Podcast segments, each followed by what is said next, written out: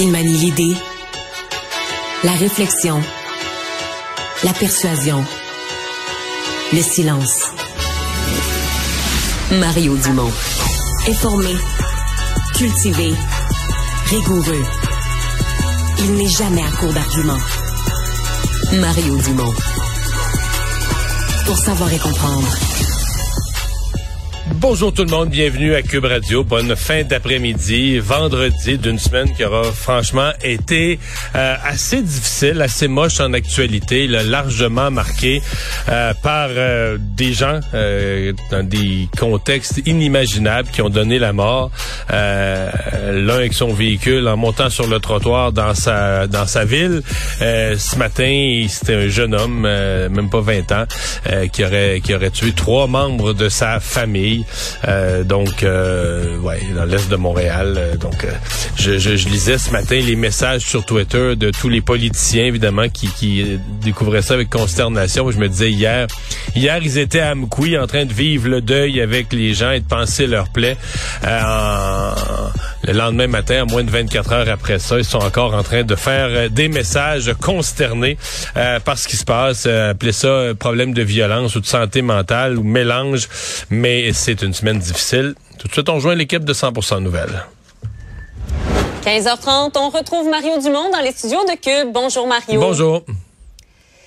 Encore aujourd'hui, Mario, euh, on se parle d'un drame qui secoue le Québec. Il y a eu Laval, Amkoui. Aujourd'hui, euh, c'est dans Rosemont. Euh, sept morts, là, si on fait le cumul de, ces drames. Mais, combien de vies changées à, jamais à travers également toutes ces horreurs? Beaucoup de drames en peu de temps pour le Québec, Mario. Et le premier ministre Legault, d'ailleurs, a commenté, a réagi ce matin. Écoutons-le. C'est sûr que je peux pas commenter spécifiquement le cas de Rosemont, mais c'est vrai qu'un peu partout dans le monde, il y a euh, de plus en plus de drames euh, reliés aux problèmes de santé mentale. Et euh, ben, évidemment, dans les dernières années, puis entre autres suite à la pandémie, on a investi davantage en santé mentale. Donc, on va continuer de faire des efforts, puis ça va se refléter dans, dans le prochain budget. À partir de là, Mario, qu'est-ce qu'on fait? Qu'est-ce que peut faire le, politique? Ça prend quoi? Un, un, chantier, une réflexion, des actions concrètes, mais, mais quoi? Ouais, c'est, c'est rare que le politique est aussi dépassé par un événement. C'est-à-dire que, que les actions que tu peux dire entreprendre, je pense qu'ils sont espérés par la population. On veut euh, sentir que la santé mentale est une priorité. Quoique, on en fait beaucoup plus qu'avant. On en parle constamment. C'est pas comme si quelque chose qu'on, qu'on, qu'on, qu'on niait ou dont on ne parlait jamais ou sur lequel on n'avait rien fait ces dernières années. Ah, peut-être qu'on n'en fait pas encore assez. Euh, mais je, reviens à ce que je disais lundi. Il faudra voir ce jeune homme là, de ce qu'il souffrait de quelque chose? On dit, il, semble clair qu'il était connu, même suivi pour euh, des problèmes de santé mentale.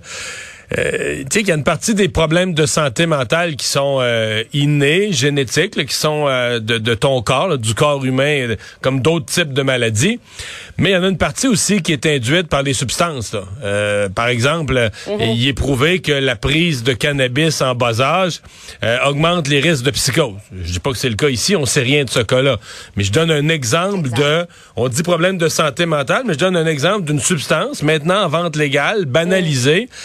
Euh, moi, je connais plusieurs intervenants euh, dans le domaine des, de la toxicomanie qui connaissent bien les, drogues et leurs effets, qui s'inquiètent, qui disent ouais, là les jeunes parlent de ça, c'est quelque chose de légal, c'est plus grave, euh, alors que c'est un, il y a un effet là, sur leur santé, un effet important sur leur santé mentale. Alors je trouve que faut faire attention quand on parle de santé mentale, comme si c'était une fatalité. Tu sais, quand on a des problèmes de santé, il y a une partie, oui, qui, ouais. on est avec des problèmes, mais s'il y a des problèmes où on pose collectivement un paquet de gestes qui les empirent, qui les aggravent, par exemple, si si chez les jeunes dans la vingtaine, les cas de psychose, on découvrait dans la prochaine décennie, qui sont en hausse.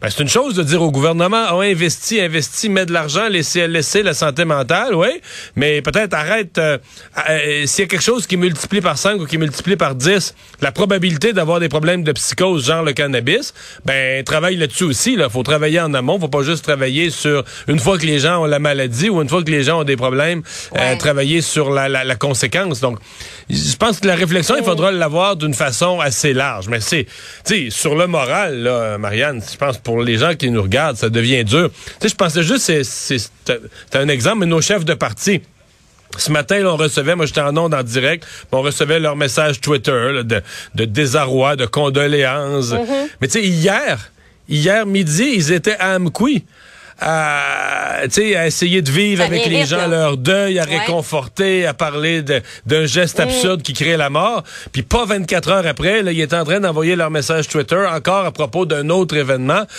C'est euh, c'est lourd. Je pense que c'est lourd pour tout le monde.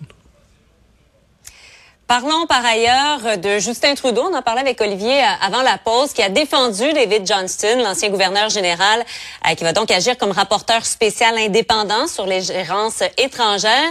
Justin Trudeau qui accuse les conservateurs de, partisanerie. Euh, au final, est-ce que Justin Trudeau, pour toi, Mario, a réussi quand même à diminuer la pression pour une enquête publique? Un peu. Mais sincèrement, c'est parce que parce que c'est pas la nomination de M. Johnson, c'est pas le choix de l'individu le problème. Il y en a qui ont critiqué l'individu, moi j'embarque pas là-dedans, c'est un monsieur que je respecte beaucoup. C'est que c'est comme un peu du n'importe quoi là. On n'a pas de mandat, on n'a pas de délai, on sait pas, on sait même pas quel pouvoir M. Johnson a. Mettons qu'il voulait entendre des gens, convoquer, tu sais, le pouvoir de convoquer des gens, de les obliger à parler comme un président de commission d'enquête? On sait absolument rien rien de rien, là, ni du mandat exactement qu'il a, ni dans quel délai on attend qu'il l'exécute, ni des pouvoirs ou des moyens qu'on lui a donnés pour exécuter son mandat. Fait que c'est ça qui fait que, ben, puis qui donne l'impression, notre collègue Emmanuel Latraverse en a parlé abondamment cette semaine, qui donne l'impression que, tu sais, on gère la crise d'une affaire à l'autre. On a trouvé ça le mot rapporteur spécial comme un peu en urgence. On avait un point de presse lundi, il y a deux semaines, on avait un point de presse de dernière minute. Il fallait trouver une espèce de mot clé, ah, rapporteur, euh, rapporteur spécial. Là, il fallait trouver un nom. On a réussi à convaincre M. Johnson qui a dit oui. David Johnston. Là, on lance le nom, mais on sait pas encore quel mandat on va y donner ça donne pas une impression rassurante. Ça donne pas une impression d'un gouvernement qui est sérieux, qui sait où il s'en va, puis qui veut faire la lumière sur une affaire. Ça donne l'impression d'un gouvernement qui éteint le feu. Puis tu sais, un peu comme dans du travail à la chaîne. Au fur et à mesure que quelqu'un arrive avec une chaudière d'eau à la garoche sur le feu, c'est là on avait un nom à donner. Bon, David Johnston, là, un mandat. Ben là, on travaille là-dessus. Là. Prochaine chaudière d'eau, un mandat. Puis après ça, un délai.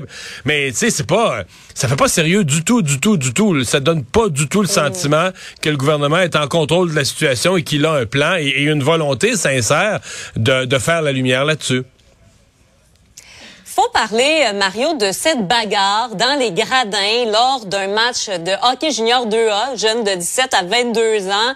Euh, ça lance aussi de la bière là, sur l'équipe adverse. Euh, comme dit ma mère, vraiment édifiant. Ça prend donc des policiers là, pour assurer la sécurité pour le reste des séries. Et après ça, Mario, on se demande, on est dans un chantier pour comprendre comment rendre le hockey plus agréable pour nos jeunes. Ouais, mais c'est vrai, t'as raison de dire sans dit long, par exemple, sur le pauvre Jocelyn Thibault, le directeur général de Hockey Québec, qui veut améliorer le hockey pour tout le monde. Regarde, il y a on parle de la culture des arénas, regarde, ça se tape sa gueule. non, c'est du, c'est du sérieux. Bon, faut faire attention avant de juger les gens. Là. Ça monte vite les esprits. Les gens commencent, ça se fait quelques phrases, puis ça se crie des insultes, puis ça, ça, ça monte vite de la tension là, dans un dans un groupe comme ça. mais euh, bon, euh, c'est certain que ça donne une image qu'il y a des gens là-dedans qui vont se ramasser avec un casier judiciaire parce qu'ils est allé voir un match de hockey. C'est c'est euh, assez euh, c'est assez inquiétant, mais c'est ça. C'est on est on est dans une on, parle de la culture des arénas. On a on a du travail à faire. On part de loin. Clairement. Merci beaucoup, Mario. Au revoir. Bonne fin de semaine à toi. Au revoir.